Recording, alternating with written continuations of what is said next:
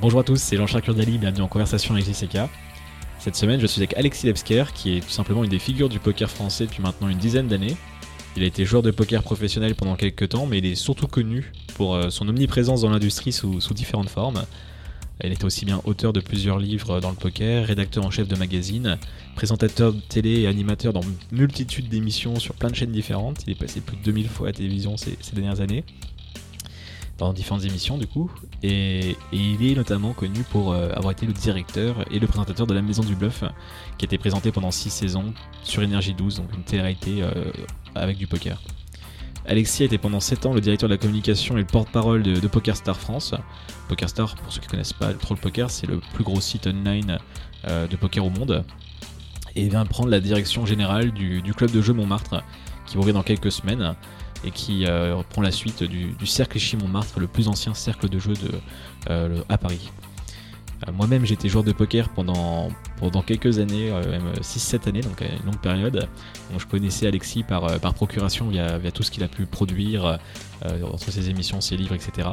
Et dans cette conversation, on a parlé de nombreux sujets, dont notamment sa passion pour les jeux de rôle, sa vie, ses expériences avant l'arrivée du poker, euh, sa découverte du poker aussi, euh, et ses premières années notamment qu'elle a, tenté d'être joueur professionnel. Ses débuts à la télévision en tant que présentateur et animateur, sa vision du marché du poker et, la concurrence qu'il a pu avoir pendant quelques années euh, au coude à coude avec Winamax, l'autre- l'autre gros acteur du marché français, la maison du bluff et plein d'autres choses. Donc vraiment très un programme très riche dans cet épisode encore une fois. Euh, j'espère que j'espère que ça vous plaira et n'oubliez pas d'aller mettre 5 étoiles si le podcast vous plaît et de vous abonner, euh, de vous abonner sur votre plateforme préférée pour recevoir Conversation avec JCK cha- chaque lundi à, 17h. Bon, je vous dis à tout de suite avec Alexis Levsker et je vous souhaite un très bon épisode.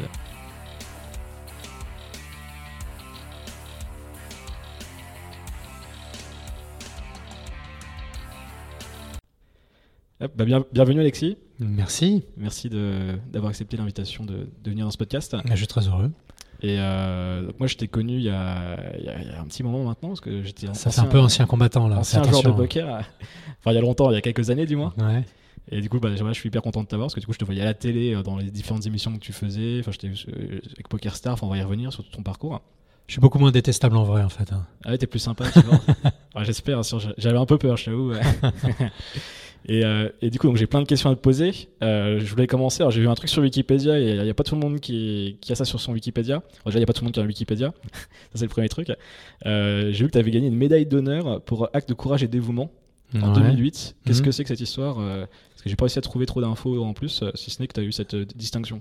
Ah, c'est alors c'est bizarre que tu commences par ça parce que généralement personne n'est au courant parce que je Bah, écoute, je euh, je- pas non plus beaucoup. Bah écoute, je l'ai vu c'est sur Euh, Wikipédia. il s'avère qu'en 2000, euh, je sais pas 6, un truc comme ça, j'ai sauvé une petite fille de la noyade qui, qui était tombée dans la Seine. Et donc, je peux pas vous faire toutes les péripéties, mais c'est quand même un épisode assez traumatisant de ma vie parce que sauver une vie, euh, la charge émotionnelle n'est pas neutre. Donc, je m'y attendais pas du tout et je me suis pris ça en pleine gueule. Et quand j'ai vu euh, bah, les, pompiers, les policiers sont venus me voir pour me dire euh, vous avez, ce que vous avez fait, c'est bien, on va vous donner une médaille. Moi, j'étais J'étais trempé, j'étais, euh, j'avais plus de souffle et tout. J'avais autre chose à foutre que de donner mes coordonnées pour une médaille. Parce qu'il y a beaucoup de courants quand même dans la scène, c'était, c'était pas évident. Et, Oh, et- et ils comment, m'ont dit ouais mais non mais monsieur ça va encourager les autres à y aller parce que sinon euh, les gens euh, l'auraient pas plongé. J'ai dit mais on peut pas ne laisser une petite fille de 4 ans euh, se noyer. Il me dit ah si deux personnes sur trois euh, on va regarder sans rien faire. Ah, j'ai dit bah ok euh, donnez-moi une médaille. Et je- ce que j'ai pris avec euh, avec plaisir, hein, euh, j'étais pas contre, mais je veux dire c'était pas le c'était pas mon objectif. Donc j'ai eu effectivement une médaille remise par le, le préfet, le président de région. Enfin c'était avec 200 flics au garde à vous. Enfin c'est un truc exceptionnel quoi. Mais, mais comment ça s'est passé quand, quand t'as sauté dans l'eau? Il y avait- C'était en après-midi, hein, le soir? C'était en après-midi, un jour férié, il y avait personne. Euh, moi, j'habitais sur une péniche. hein. D'accord. Et j'ai vu, j'ai entendu des cris d'enfants et tout. Et, et d'abord, c'était un endroit à Boulogne, un endroit très calme. Et c'était bon, très inhabituel qu'il y ait des cris d'enfants comme ça. J'ai d'abord cru que c'était un enfant qui se faisait agresser, donc j'ai surgi sur le pont. Il y avait absolument personne. Et après, j'ai entendu une petite voix qui disait "Je me noie, je me noie."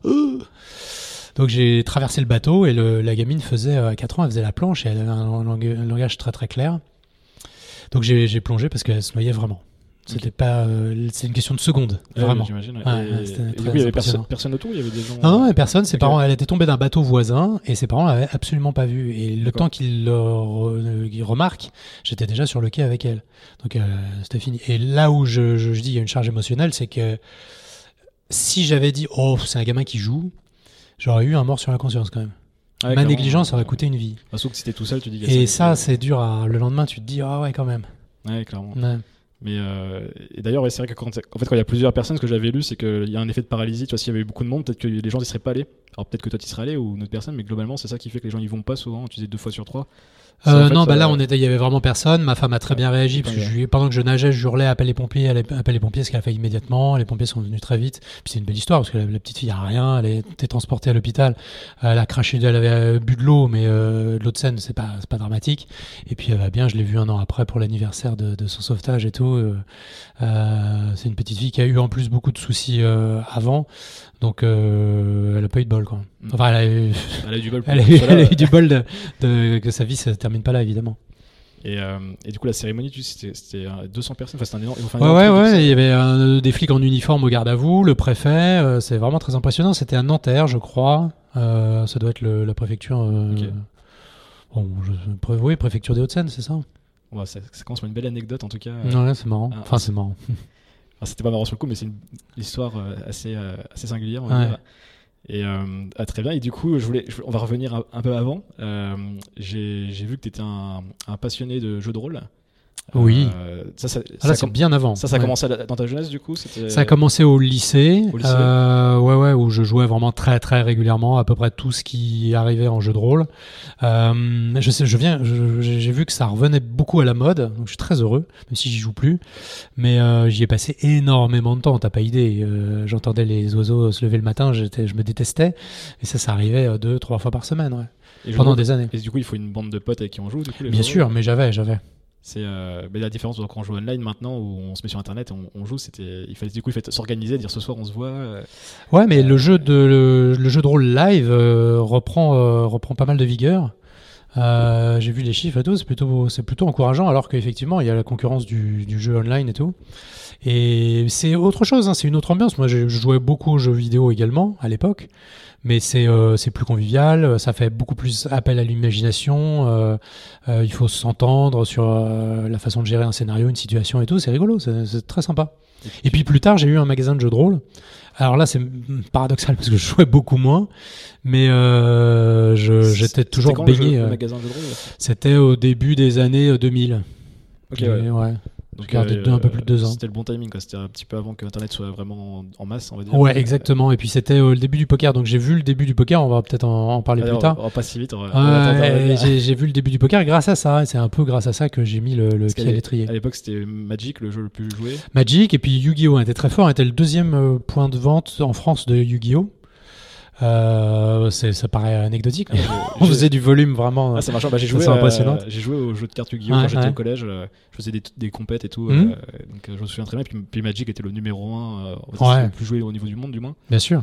Mais euh, là, c'est vrai que c'est des, des jeux euh, assez, assez, assez sympas, je pense, assez formateurs. Et justement, qu'est-ce que ça t'a apporté euh, Alors, avant de. Quand, je parle pas du business, la partie quand tu étais joueur.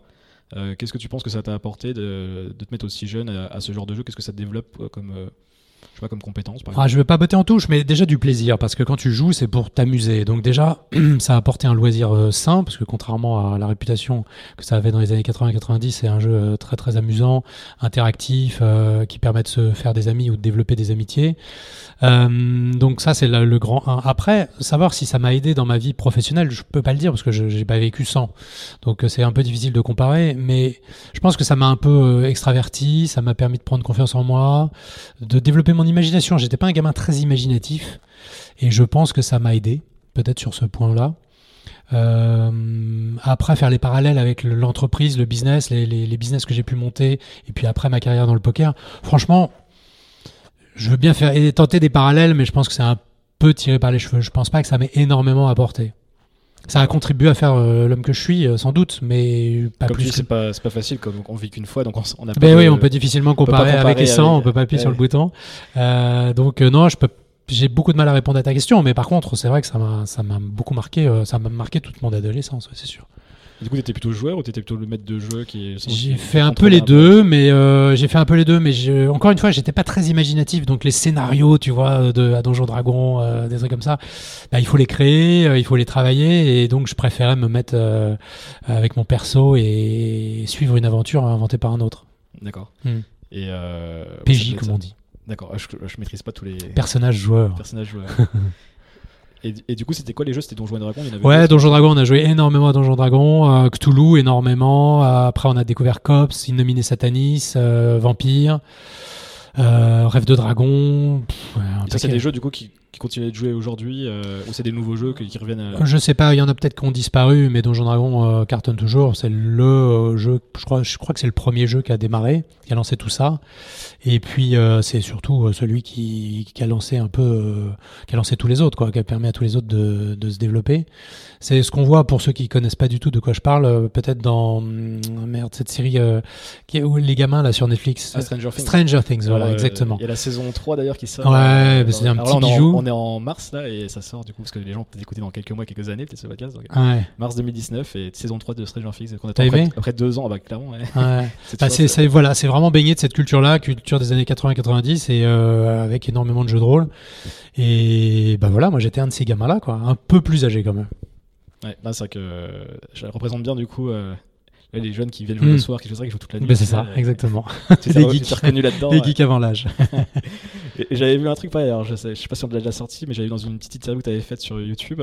euh, ta manière aussi de- d'appréhender les, les jeux de rôle, j'avais vu notamment sur, euh, Ah. je crois que c'était SimCity, où tu disais, euh, alors ce que je comprends parfaitement euh, avec le poker ou d'autres activités, mais que tu étais capable de, de, bah, de pousser quand même le vice assez loin en ayant une. T'avais un tableau Excel ou quelque chose comme ça, je sais pas si tu peux expliquer. Ouais. Bah, en fait, c'est c'est une approche. hein. C'est une approche qui veut que quand je joue à un jeu, je- mais je m'en suis rendu compte très tard. hein, J'essaie de, de buter le jeu, quoi. J'essaie d'être plus fort que le jeu, de trouver la faille, de façon à ce que, euh, bah, je sais pas, j'ai une espèce de satisfaction personnelle à avoir été plus fort que les développeurs, etc. Alors à Donjon Dragon, je l'avais déjà sur les sorts de prêtres et de magiciens, parce qu'il y avait toujours des petites failles, des trucs auxquels ils n'avaient pas pensé. Un peu comme un avocat qui va essayer de te trouver la faille dans la loi. Bah, J'essayais de, de, faire pareil. Et puis sur SimCity, ouais, c'est un jeu SimCity euh, Build It qui est euh, sur application, hein, c'est pas le vieux vieux jeu. Euh, J'avais créé un tableau Excel pour optimiser tous mes, euh, toutes mes productions. Donc là, c'est complètement dingo, quoi. j'ai un peu honte, hein. mais, Ah non, mais c'est intéressant, euh, voilà, j'ai une approche qui va, qui est vraiment jusqu'au boutiste quand j'a- j'attaque un jeu. Et c'est aussi euh, ce que j'ai retrouvé dans le poker, à essayer de bah, d'être le meilleur possible, de trouver des failles, d'inventer des choses. Alors ça peut me paraître bizarre, j'ai inventé des moves au poker que j'avais évidemment pas inventé. Mais ce que je veux dire, c'est que je les avais trouvés nulle part ailleurs. C'est euh, moi en réfléchissant que je me suis dit mais si on fait ça, c'est génial. J'en parlais à mes potes, ils me disent oh c'est énorme. Alors que tu parles, ça avait été écrit dix ans dans dix ans auparavant dans un bouquin, mais je l'avais pas lu et j'avais Ouais. trouvé le truc tout seul quoi. C'est, ouais, j'avais vu la même chose dans les skateurs qui pensaient inventer, enfin quand il y avait pas Ouais. internet, qui pensaient inventer des figures, en fait elles étaient déjà faites depuis, depuis 20 Ouais. ans. Mais euh, ah, je, je comprends très très bien. Et euh, alors juste avant, on va, on va le temps d'en parler du poker. Euh, c'est quand même une page importante euh, dans ton histoire, mais, mais j'ai vu que tu avais fait plein d'activités avant d'arriver dans le poker. Ouais. Euh, alors j'avais lu études de droit et de comptable, et après je, je vois euh, dans l'hôtellerie à New York. Et ça j'ai pas compris à un moment quand j'ai quand j'ai préparé l'émission. euh, Bah, parce qu'il n'y a pas de lien, c'est tout à fait normal. J'ai fait de la compta et pour me vider la tête parce que la compta Ça- c'est un ça peu... vide la tête la compta. Bah non, justement, ça ça l'a rempli, mais j'avais besoin de me la vider parce que euh, les comptes de résultats, etc., ça me- ça m'avait un peu gavé. Et je suis parti aux États-Unis pour apprendre l'hôtellerie, puisque mes parents avaient deux hôtels à Paris, enfin même plus, plusieurs hôtels à Paris. Et ils voulaient me confier la direction de deux d'entre eux. euh, et moi, je voulais pas. Euh, je voulais pas euh, être le fils à papa qui hérite du truc, Euh, même si ça se, se passe très très bien. hein. mais je voulais apporter euh, une compétence supplémentaire qu'eux n'avaient pas. Et je me suis dit, bah, je vais déjà aller apprendre le métier aux États-Unis et au Canada euh, pour avoir une autre vision des choses. Mes parents ont créé l'hôtel, le- les hôtels dans lesquels je voulais travailler. Donc, euh, évidemment, ils avaient un, un regard un peu biaisé. Moi, je voulais apporter quelque chose de, de- de plus. Donc, j'ai travaillé dans des palaces et des relais châteaux Aux États-Unis. euh, en Amérique du Nord. Ouais, ouais. Et qu'est-ce que ça t'a apporté du coup c'est, Bah déjà, ça m'a perfectionné en, en anglais, puisque anglais. l'anglais scolaire à l'époque, je sais pas maintenant, mais était pas brillant, brillant. C'est toujours aussi compliqué. Donc euh, ça m'a permis d'être bilingue, ce qui est déjà pas mal. Et puis euh, là, là, on parle de maturité. euh, être seul dans des, à New York ou dans un relais château perdu au, au fin fond du Canada anglophone, bon ben, faut un peu se, se débrouiller, sortir les doigts, comme on dit. Ouais. Puis c'était après les études du coup. Enfin, c'était, juste après les études, ouais, exactement. ouais. J'ai même pas eu le temps d'avoir mon diplôme que je, je partais là-bas. C'était pas vraiment lié, tu vois. Et quand je suis revenu aux États-Unis, bah, j'avais beaucoup plus de, de confiance en moi et ça m'a permis de, de prendre ce poste de direction euh, avec euh, davantage de sérénité. Et, et du coup, qu'est-ce que tu as vu comme différence entre l'hôtellerie aux États-Unis, enfin en Amérique du Nord du moins, et, et en France Ah, c'est pas comparable. L'hôtel de mes parents, il avait 22 chambres et l'autre 32. Donc, euh, tu vois, tu arrives à une cinquantaine euh, quand tu cumules tout. Euh, et quelques dizaines de salariés. L'hôtel aux États-Unis, c'était un hôtel de plus de 250 chambres qui était le seul 5 étoiles de New York, euh, qui, euh, qui n'existe plus maintenant, mais c'était le Mayfair sur euh, Park Avenue. Euh, donc, c'est euh, une autre, une, autre, une autre dimension. Et le Relais Château, c'était le post-hôtel au Canada. Euh, donc là aussi, c'est avec des, des chalets, enfin une capacité hôtelière incroyable. Donc c'est c'est pas forcément comparable. Mais par contre, euh, euh, j'ai appliqué, oui, des, des techniques d'hôtellerie. Bon, je vais pas rentrer trop, trop dans les détails, ça, c'est peut-être un peu chiant, mais que qu'on connaissait pas. Euh, contrôle des gouvernantes, etc. Des méthodes de marketing qu'on connaissait pas. Et T'as pu transposer ça. à- et que j'ai pu transposer France. un peu une petite structure, ouais. Et justement, donc après, tu as géré du coup, tu étais le directeur de l'hôtel du coup de tes parents. Ouais. Et ça, t'as fait ça combien de temps? Ça t'a appris quoi? Enfin. Je sais pas exactement, euh, je dirais 5-7 ans, un truc comme ça. Ouais, c'était pas, pas fait ça 6 mois et 1 an quoi. Non, non, non, non, c'était long. Puis attention, c'était des hôtels qui marchaient très très bien, donc j'étais très fier des résultats. Et ce qui est rigolo, c'est que j'ai déjà fait, je faisais déjà du marketing, puisque le but c'était de ne pas donner de commission aux agences de voyage, qui est euh, impossible. hein. Euh. Normalement, euh, normalement, tu donnes entre 8 et 10 À l'époque, tu donnais entre 8 et 10 à toutes les agences. Là, on n'en donnait pas du tout, donc ça faisait une économie considérable. Et de créer un besoin aux États-Unis et en- enfin en Amérique du Nord, euh, tel que le client allait imposer à son agence de voyage le choix de son hôtel. Alors ça peut paraître évident aujourd'hui, où tu vas sur Trivago, tu choisis ton hôtel. À l'époque, c'était pas du tout, du tout comme ça que ça se passait. Il y avait un rôle de conseil de, l'agent, euh, l'agent de voyage. Et là, on passait au travers en forçant le, le client, euh, en, en rendant le besoin si fort, quoi.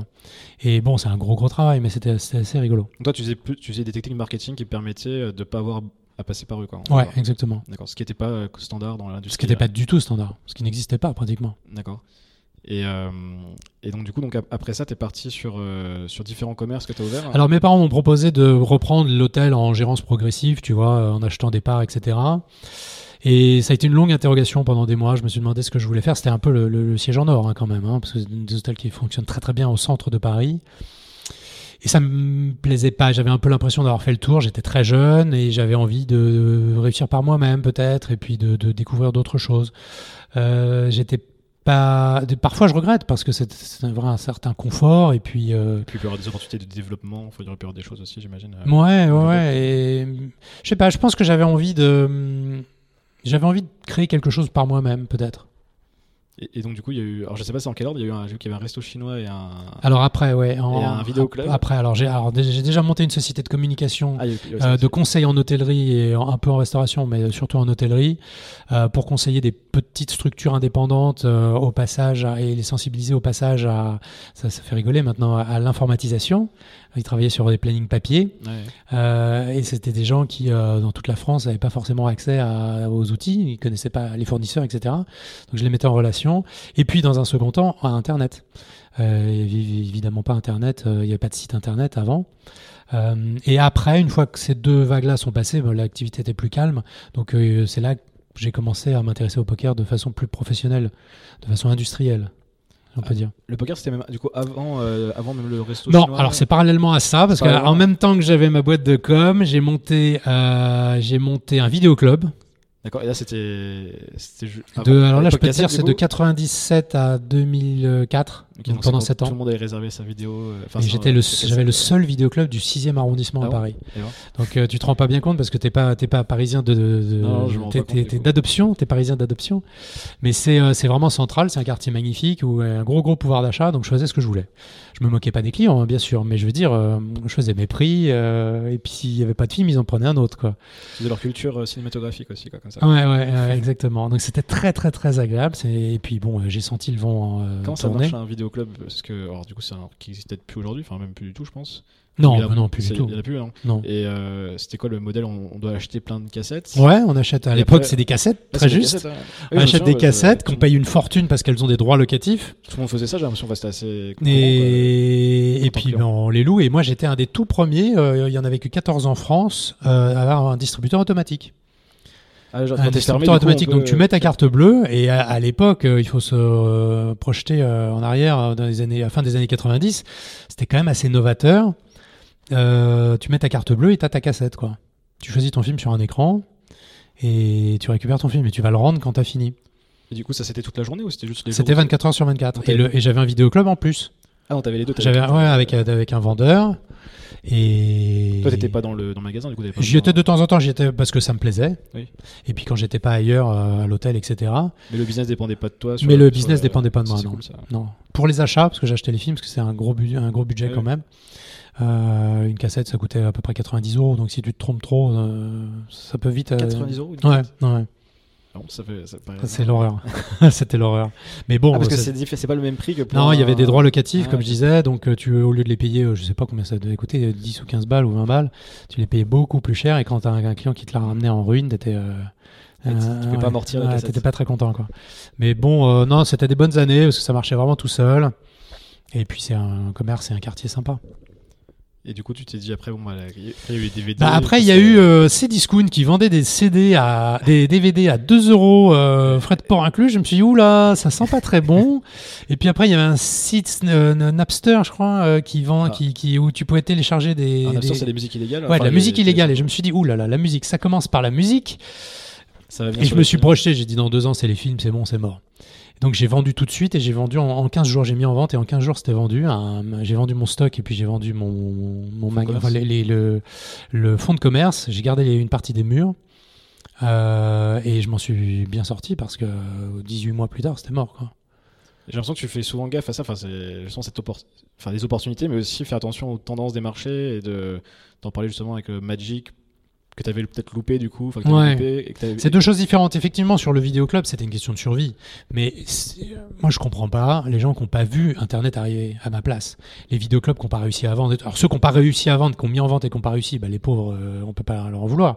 Mais ceux qui se sont dit, euh, je vais me lancer euh, en 2004, C'était- c'est quand même audacieux. Euh, Tu sais que ça va arriver. Euh, Internet va pas s'arrêter du jour au lendemain. Et puis, euh, quand tu télécharges des chansons, a priori, tu vas télécharger des films l'étape suivante. Donc, il fallait, il fallait le voir arriver. Et puis, alors, euh, ouais, tu le dis. en ce qui concerne les jeux de rôle. J'ai loupé, j'ai loupé l'étape magique parce que j'étais, j'étais pas dedans quoi. Le train est passé sans moi. Et quand est arrivé la période du poker, je me suis dit non pas deux fois. Euh, c'est bon, j'ai loupé un, un- une mine d'or. Euh, là, ce coup-là, je, je c'est, en, que- quelle année que le poker, tu t'entends parler la première fois? Bah, en fait, euh, j'ai connu bien avant. J'ai connu au début des années 2000.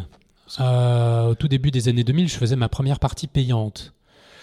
Et mais Donc là, on parle internet ou on parle en, non, non, en, casino, en live, en live. Non, non, en partie privée. hein. Partie privée. Partie privée, pas de rec, un truc en- entre, entre potes, quoi. Mais on commence à se dire, bon, bah, on va mettre un peu d'argent. C'est des sommes ridicules, hein, bien sûr. Et je me dis, euh, que ça m'intéresse et que ça me plaise et que j'ai envie d'y jouer, ça c'est une chose. Mais il faut que je lance quelque chose. Il faut que je sois dans cette industrie par tous les moyens parce que ça va être énorme.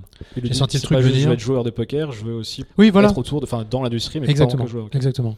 Alors qu'il y en a plein qui se sont dit après, bon, je vais être que joueur. et C'est pas forcément la meilleure idée toujours. euh, Si façon, ça marche, c'est une très bonne idée. Mais c'est bien, c'est comme c'est comme c'est le casino qu'être le joueur du casino, par exemple. Enfin, c'est des, Oui, c'est une certaine mesure. Oui, c'est ce que je veux dire. ouais, complètement. Et, euh, et, du coup, ça c'est pas. Enfin, parce que moi, je, dans ma tête, les. Alors, c'est plus sur le online du coup, mais euh, je vois 2004 avec le boom aux US, quand il y avait eu, il y avait eu un, un, gars qui s'appelait Moneymaker, en plus ouais. avec le nom euh, parfait, mm. comme si c'était des story télé par les Américains euh, et truqué, et qui, avait gagné le plus gros tournoi de poker, euh, ce qui s'appelle, pour les gens qui ne connaissent pas, le main event à, Vegas. Et du coup, ça avait, ça avait fait un boom gigantesque. Au... C'était même avant ça, quoi. il y a eu un boom gigantesque en 2004 aux US. Je crois que c'est 2003. 2003 peut-être, ouais. 2003-2004. Et toi, du coup, c'est dans cette période-là que tu commences à, à t'intéresser. Euh, ouais, c'est peut-être un poil avant que je commence à me poser la question, mais en une question de mois, hein, c'est pas, c'est pas cinq ans avant, mais peut-être euh, six mois avant euh, où je commence à me dire ah c'est pas mal.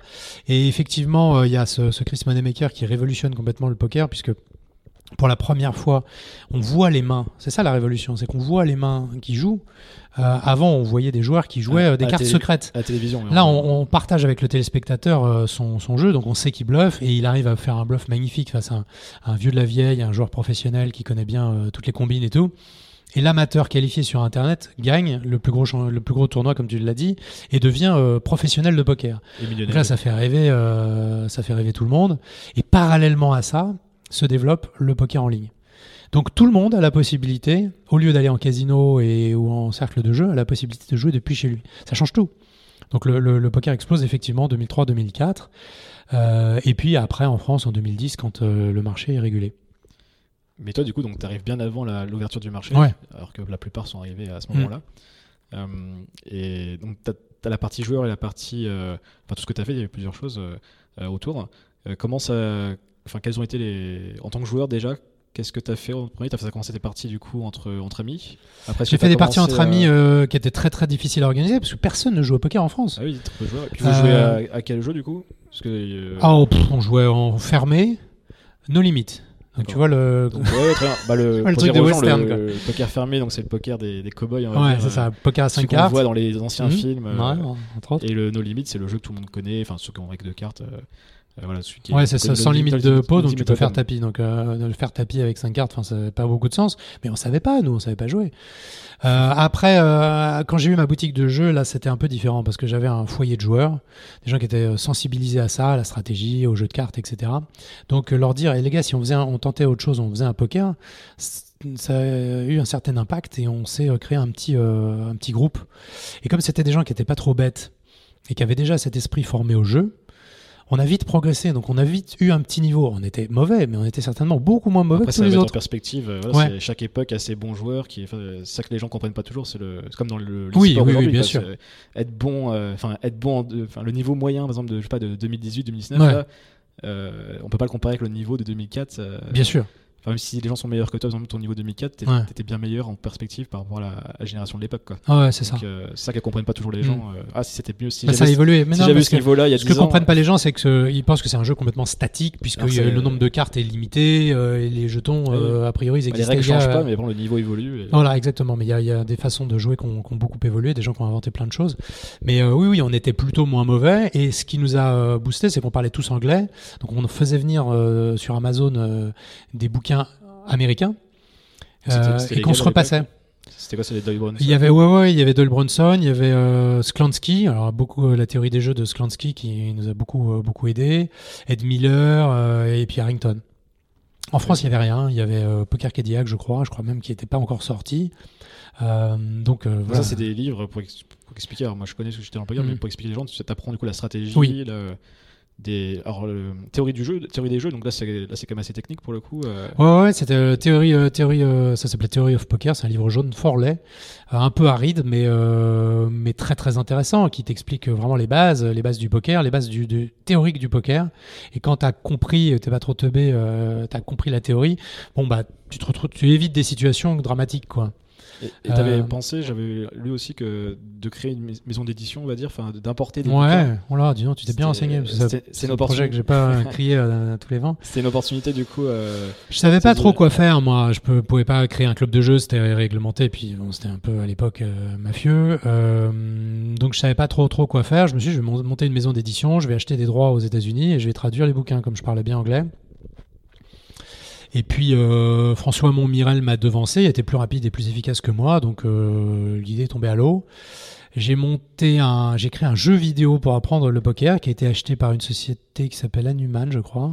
co- Comment t'as créé un jeu vidéo euh, Euh, c'est ça a été jeu une année, ouais, j'ai fait le jeu, j'ai inventé toutes les mains, j'ai tout rentré dans un tableau Excel qui était tellement long qu'il y avait pas assez de colonnes, je crois, de colonnes ou de lignes, je sais pas, il y a une C'est- limite à Excel. c'est- ah bon, je sais. Donc je sais pas si tu vois, j'ai. Je pense qu'il y a pas beaucoup de gens qui savent qu'il y a des limites. avec Et non, il y a des euh, limites à Excel. Je l'ai découvert en faisant le truc. C'est que tu avais le, le premier joueur qui fait une action pré-flop, le deuxième qui fait une action pré-flop, le troisième, le quatrième, le cinquième, etc. Ensuite, le flop. Quel est le flop? T'avais un arbre tellement grand. Turn que- river. Là, là c'était monstrueux. Tu peux le dire à Bill Gates, euh, Et donc, on- on- j'ai tout touché des sous, mais ça n'a pas vu le jour parce que c'était, euh, je sais pas, c'est l'éditeur qui a changé coup, euh, d'avis. Il faut le passer d'Excel à. Tu le développes sur quoi après ce jeu enfin, Ah, mais moi, je sais pas. Il m'a demandé. ah, après, c'est en Flash, je crois. Ok. Moi, il m'a demandé un tableau Excel pour que les développeurs ensuite puissent Ah travailler. oui, ok, t'as pas toi qui as développé le jeu après. euh, Ah non, non, non, Toi, non, t'avais non, moi, j'ai pas ces compétences-là. Ouais. Moi j'ai dit voilà ce qu'il faut faire, voilà telle que la façon dont je le vois. Ils m'ont dit c'est très intéressant, ensuite on va mettre une équipe de développement. Et puis ça s'est pas fait parce que je crois que les priorités euh, marketing ont changé, enfin peu importe. Et, le, le but c'était quoi? C'était d'aider les gens à leur prise Ouais. de décision? Bah, tu sais en fait c'est- le pitch c'était tout simplement euh, quand tu veux découvrir un jeu, la meilleure façon c'est qu'on te dise bah, on va faire un coup pour rien. Bah, là c'est un DVD de coup pour rien. Oh mais il m'a dit c'est génial, c'est génial, c'est beaucoup moins aride que taper un bouquin de 500 pages sur euh, comment jouer, etc. Donc euh, et l'idée était l'idée était intéressante, ça aurait probablement mérité de, voir le jour parce que ça aurait fait des sous. Mais bon voilà ça c'est pas fait. Euh, il m'a cela dit demandé de- d'écrire un livre pour ses autres méthodes de poker et tout parce qu'à l'époque il commercialisait énormément de trucs de poker.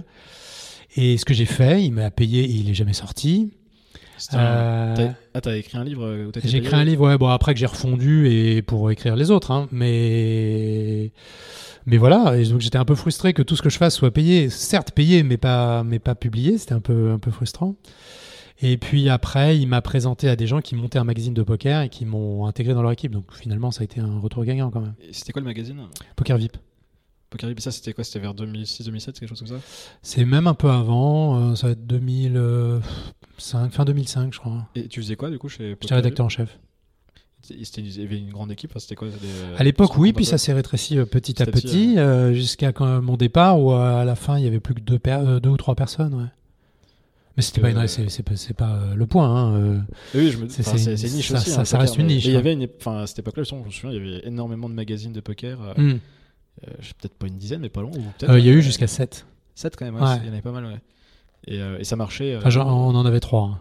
Donc c'était pas mal quand même. Vous en aviez trois e-poker, Poker Evolution, qui est ma création, euh, qui devait être un, juste un supplément de Poker VIP, et il y en a eu 6 tellement ça a cartonné. Il devait juste y en avoir un, un et il y en a eu 6. Et, et en parallèle de ça, tu t'es jamais dit, je sais pas, euh, j'ai j'ai envie de, de jouer encore plus en tant enfin, en tant que joueur et d'être pro du poker euh, en jouant ou c'est jamais un truc qui t'a traversé l'esprit Si, euh, si, mais euh, je suis resté un an et demi à ne vivre que du poker, avant ça, Ok. Et là, tu jouais, tu jouais sur Internet. sur, sur Internet. Ouais. Donc c'était euh, donc bien, avant l'ouverture au marché, C'était avant l'ouverture du marché, absolument. Je jouais sur Poker Stars et euh, je jouais sur plusieurs tables, à des petites limites, mais je faisais beaucoup de volume et je jouais tous les soirs. Ok, ouais. Euh, expliquer peut-être aux gens, et on, oui, on peut jouer plusieurs, parce que les gens. pas Oui, oui, euh, euh, bah, sur Internet, on peut ouvrir à peu près autant de tables que, qu'on veut, qu'on le souhaite, qu'on peut. ça, ça, c'est ce qui impressionne le plus Euh, les gens souvent quand tu leur Ouais, expliques. ouais, euh, ouais, ouais. Donc c'est, c'est- bah, on fractionne son écran en plusieurs petites, euh, plusieurs parties. Euh, moi, je jouais à l'époque sur 9 tables plus une qui popait euh, sur les autres. Donc si vous divisez l'écran en 9, il y a une, une, euh, fenêtre qui s'ouvrait en plus. Euh, et bah c'est, faut pas du tout être un extraterrestre. Hein, j'étais pas du tout un génie. Euh, c'est juste que si on veut gagner sa vie, bah, il faut pouvoir faire ça. Il y a des gens qui jouent sur beaucoup plus de tables, plus de 30 tables euh, à la fois. Plus en tournoi, en cash game, c'est vrai que c'est plus compliqué au-delà de 10, mais... euh, Alors justement, alors, je fais un peu le, Ah oui, oui, pardon, pardon, pardon, pardon.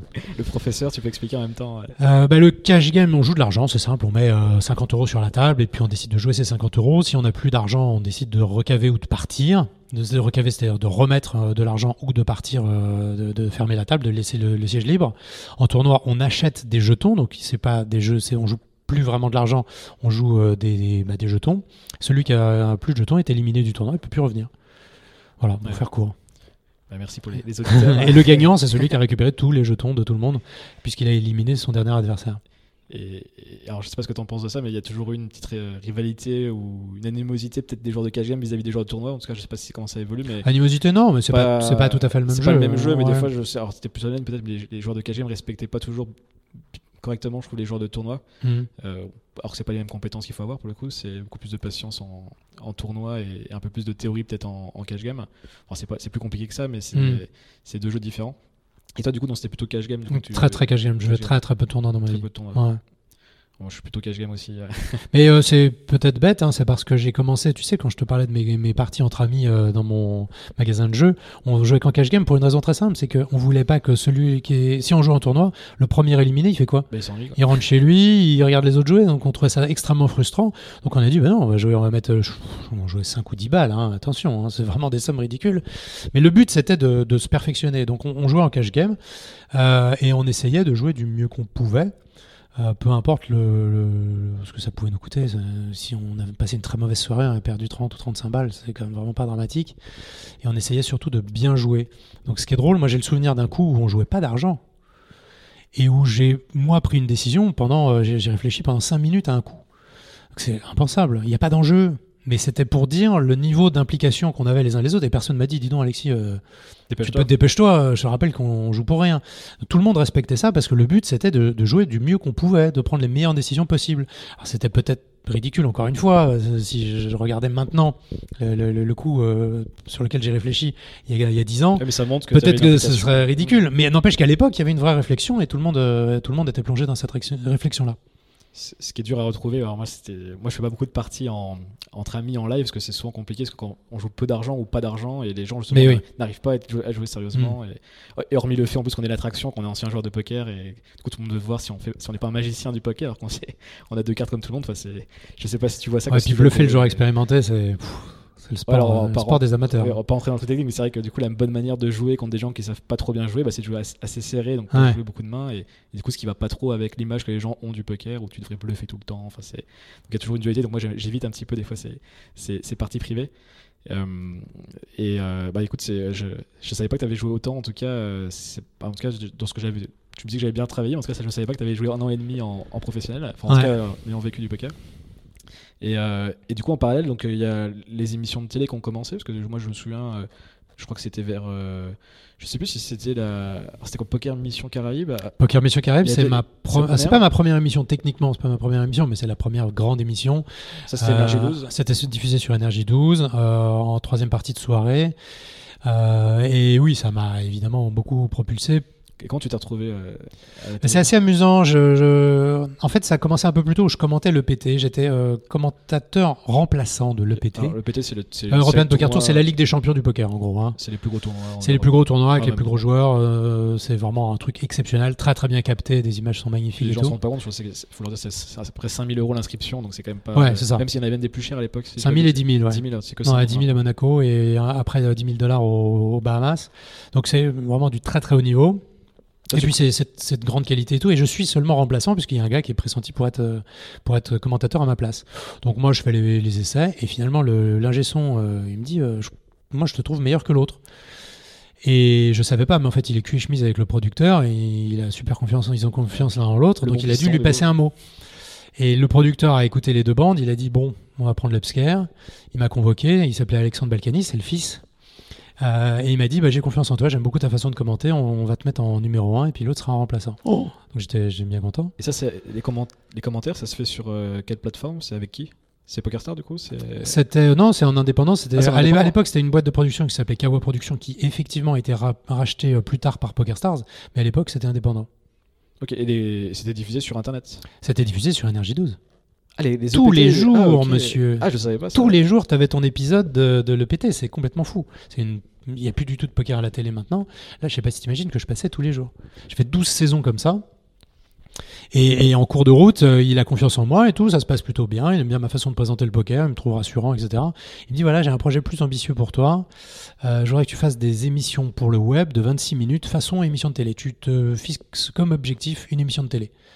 Un reportage, un, voilà, un magazine. euh, bon, moi j'avais jamais fait ça de ma vie. Je dis oh, ok, super. Avec J'en dormais pas de la nuit. aussi hein. Ouais, j'en dormais pas de la nuit parce que j'ai jamais, jamais fait ça de ma vie. Je lui ai dit oui, d'accord.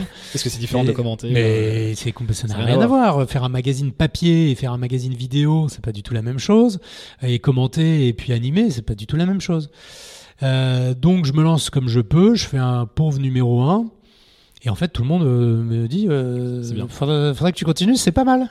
C'est pas mal du tout. Toi, tu devais pas trouver ça bien parce que Donc vois bah moi je sais pas, j'ai pas aucun Ouais. recul. Je fais ce que je peux moi, Ouais, tu vois. je- je on n'est jamais content de voir des joueurs Ouais, ouais, je, je- moi je vois que les défauts, je, Ouais. pff, voilà, je vois, je, vois, je vois bien que c'est pas à chier, tu vois, mais, mais je sais pas. Comment elle s'appelle l'émission? Euh, Poker Actu, le mag. Je crois que c'est trouvable encore, je crois. hein. C'est peut-être Ah, je pense que j'en ai déjà vu euh, Ah ouais, mais c'était très connu à l'époque, ça faisait 26 000 vues et tout, tu vois, donc pour du poker et tout, c'était pas mal sur internet du coup. ouais. sur Internet. Et, et du coup, il me convoque une, une nouvelle fois et il me dit voilà, j'ai une émission de télé-réalité, je voudrais que tu sois dedans. Euh, je voudrais que tu me fasses du Denis Brognard. Je vais te raconter la petite anecdote. Je ne savais pas qui était Denis Brognard. Je fais oui, très bien. Oui, bien sûr, Denis Brognard. Je dis la première chose que je fais en sortant de son bureau, c'est de taper Denis Brognard dans Google. Euh, J'étais tellement peu branché télé et tout que je ne savais pas. Et il me dit voilà, euh, voilà le projet, c'est une télé-réalité, ça va être tourné aux Caraïbes avec Clara Morgan et tout. Je fais waouh, super. Donc là, pour propulser mon, mon image et ma carrière, c'était c'était juste magnifique. Le tournage se passe euh, bien. Je fais connaissance avec Clara Morgan et tout, qui est euh, pas vraiment faite pour ça, pour ce métier. On va pas, on va pas se mentir, c'était très, très, très, très dur les tournages. elle faisait de la chanson, tout ça, c'est ça que Euh, ouais, je sais pas trop, j'ai pas trop suivi sa carrière Ouais. sans vouloir faire le puritain, mais j'ai j'ai jamais vu un de ses films et je connais pas ses chansons, ses trucs et tout. La fille est plutôt sympa, mais bon, pour, pour présenter une émission de télé, c'est très très compliqué. Et à tel point que en 48 heures, elle se fait virer, mais virer violemment par Balkany, par le producteur. Parce que ça, c'était quoi le principe de l'émission euh, Ah, c'est une télé-réalité où elle anime. Et toi, tu, toi, Et moi, je suis le, le, le, la garant, le garant poker. C'est moi qui organise toutes les parties, qui leur dit voilà les règles, voilà comment ça va se passer. Moi, je, je lance les jeux, un peu le Denis Brogard, et elle, elle serait une suranimatrice, une couche par-dessus, Ok. euh, qui va dire oh, bah, aujourd'hui, les candidats sont à tel endroit, c'est magnifique, euh, ils vont profiter de la mer, machin et tout. Je laisse la parole au directeur, voilà. Et, et ensuite, c'était moi. C'était les prémices de la maison du bluff. Donc, Et, euh, exactement, exactement. Et elle, elle se fait euh, virer donc parce qu'il en peut plus. Et moi, je me dis bon bah ça y est, c'est mort. Parce que le directeur des programmes se barre, le responsable, le sponsor se barre, et je me dis bah, j'ai fait 24 heures de télé, cool. et là, Balkany arrive avec un grand sourire, une énorme pile de papier. Il me dit voilà ces textes, c'est pour toi. T'as 10 minutes pour apprendre tous ces textes, et puis c'est maintenant c'est toi. Je lui dis, je regarde, je lui dis écoute, on se connaît pas beaucoup. T'es sûr de toi là? Il me regarde droit dans les yeux avec un grand sourire. Il me dit J'ai jamais été aussi sûr de moi. Et qui était beaucoup plus sûr de moi que, moi-même. Bon, ça, ça donne de la Euh, moi, j'étais en train de compter des jetons pendant qu'on parlait, tu vois. Et il me file les textes, donc j'apprends ce que je peux. euh, et, pff, voilà, je, me- je comprends de quoi il faut parler, mais je- Pourquoi c'est aussi pressant Parce que c'est parce qu'on tourne, on tourne. C'est pendant le tournage. Ah, c'est pendant le tournage. On est en train de tourner. Et du coup, Il y a, tout le monde de- nous attend, toutes les équipes sont prêtes, et elle se fait virer au moment de prendre l'antenne. Ah oui, ok. Et du coup, ça me revient à moi. Et, et je n'oublierai jamais ce moment où je passe donc devant la caméra avec les projecteurs en pleine poire et tout le monde me regarde. On parle de quand même une cinquantaine de personnes parce qu'il y a les candidats, il y a euh, toute l'équipe technique, le staff, etc. Donc on parle d'une cinquantaine de personnes qui me regardent et tu vois dans les yeux de chacun, bon bah c'est mort, hein. Qu'est-ce qui se il passer n'y arrivera pas. donc ça met une espèce de pression pas très très euh, pas très saine. Et puis je sors mon truc comme je peux et dans l'oreillette j'entends c'est bon. Et je, dis, mais je, peux en faire un autre, hein, ce sera mieux. Non, non, c'est bon, c'est bon, c'est très bien. Et je dis, mais non, mais moi, ça me dérange pas d'en faire un autre. Non, non, mais c'est très bien, Alexis, euh, casse-toi en scène suivante. Ok. Et en fait, ça s'est passé comme ça tout le temps. Et j'arrêtais pas d'aller demander au cadreur, au monteur et tout. Ça va, ça a été. Ils m'ont dit, ah, mais, mais t'es très bien. C'est- Je le dis euh, sans prétention, Ah oui, c'est- c'est- c'est- plus l'inverse, t'avais l'impression de. moi, j'avais de- besoin de ça. J'avais besoin de savoir si c'était bien, ce que je pouvais améliorer, etc. Ils m'ont dit non, non, mais c'est très bien. Donc après, évidemment, pris confiance en, en moi pour le trac et le, le, le- le stress et le, la timidité. Je peux dire que c'est un bon remède.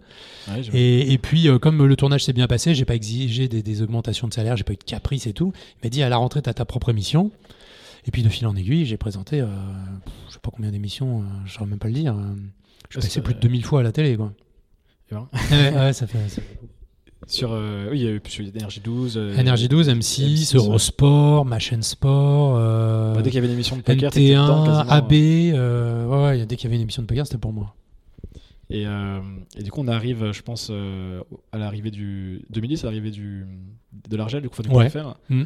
D'ailleurs, comment Parce que toi, du coup, tu avais bien mené ta barque par rapport à ta stratégie, j'imagine. Enfin, tu avais réussi à être joueur, mais aussi à être dans l'industrie du poker. Ouais. Comment tu vois de l'extérieur euh, Alors, sûr, il y a des opportunités qui sont créées, mais est-ce que tu, enfin, quelle était ta vision de l'arrivée de l'Argel Est-ce que tu pensais que du coup le poker euh, allait passer sur une vision long terme ou si elle allait être à court terme et que c'est intéressant? Enfin, Comment tu as vécu cette période euh, où on se rend compte qu'on. Ce qu'il faut expliquer aux gens, avant on pouvait jouer sur les sites euh, internationaux, enfin Ouais. .com, et du coup, euh, alors, alors, je sais pas, pour. De toute façon, prendre de l'argent aux joueurs, mais pour pouvoir euh, euh, sécuriser les joueurs, on va Ouais. dire, euh, l'Argel a décidé, l'État, de, de mettre les joueurs entre Français. Ouais, c'est ça. Avant 2010, en fait, euh, on peut, depuis la France et depuis pratiquement tous les pays du monde, jouer tous ensemble. On peut jouer avec des Australiens, des Sud-Africains, etc. Et il y avait un problème à ça, c'est que les grands, les grands sites, bon, c'était pas trop problématique, mais il y avait des petits sites qui pouvaient se créer où on savait pas exactement qui étaient les joueurs, quelles étaient les règles, est-ce que c'était des joueurs fictifs ou bien réels, qui contrôlaient tout ça. Et, et ce, cet aléa et cet inconnu était insupportable pour l'État français qui a décidé de réglementer. Donc il y a une autorité de régulation qui a été nommée et des sites qui ont été agréés ou non. Euh, et oui, ça a changé pas mal de choses. Euh, on, a vu euh, que les côtés négatifs, parce qu'évidemment, on est un pays où on aime bien râler, mais ça a quand même eu beaucoup de, côtés positifs, notamment sur la protection des joueurs. La protection n'était pas totale, n'était pas absolue, mais était quand même bien meilleure qu'avant, où il y avait juste rien. Ce qui a été la cause de beaucoup de mécontentement, c'est le fait qu'on ne joue plus qu'entre Français.